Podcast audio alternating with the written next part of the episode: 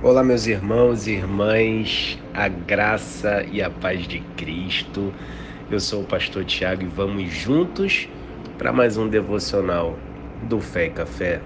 Pega o seu café, pegue sua Bíblia e ouça essa palavra.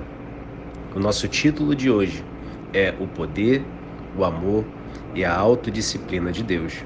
Abra sua Bíblia, 2 Timóteo, capítulo 1, versículo de número 7 que diz o seguinte: abre aspas, porque Deus não nos deu o espírito de covardia, mas de poder, de amor e de autodisciplina, fecha aspas.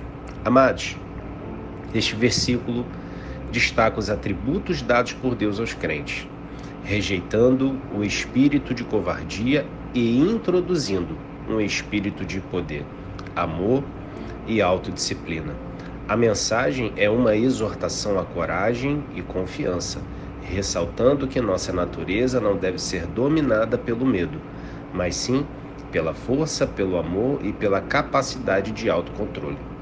O poder mencionado não é apenas físico, mas inclui a capacidade divina de enfrentar desafios, superar adversidades e viver com propósito.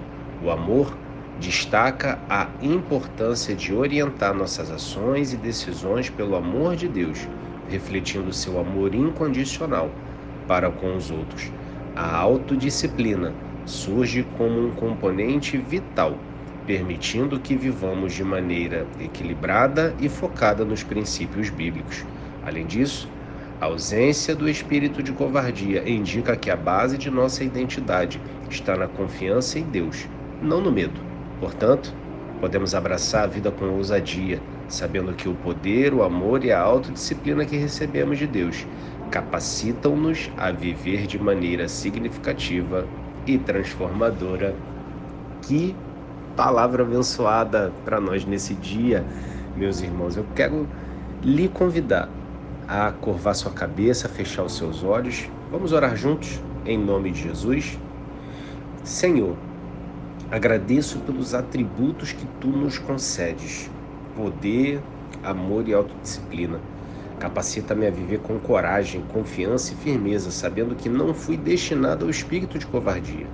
Ajuda-me a aplicar essas dádivas em todas as áreas da minha vida para a tua glória, que o poder, o amor e a autodisciplina se manifestem em mim diariamente. Em nome de Jesus Cristo. Amém.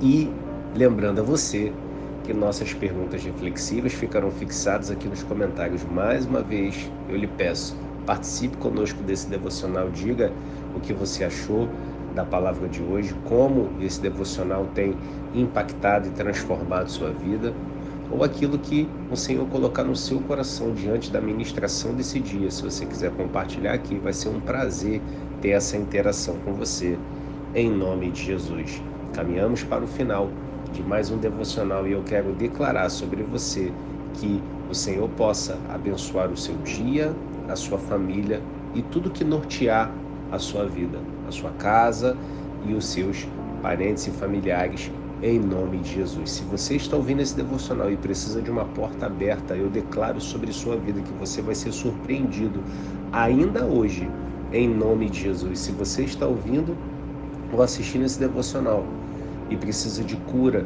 eu quero declarar sobre a sua vida a cura vinda dos céus. Que o Senhor possa, em nome de Jesus, jogar por terra toda a enfermidade e liberar a cura que ele conquistou na cruz do Calvário sobre você.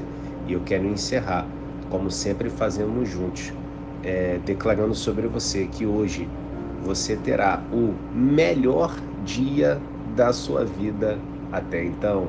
Um grande abraço até a próxima e que Deus te abençoe.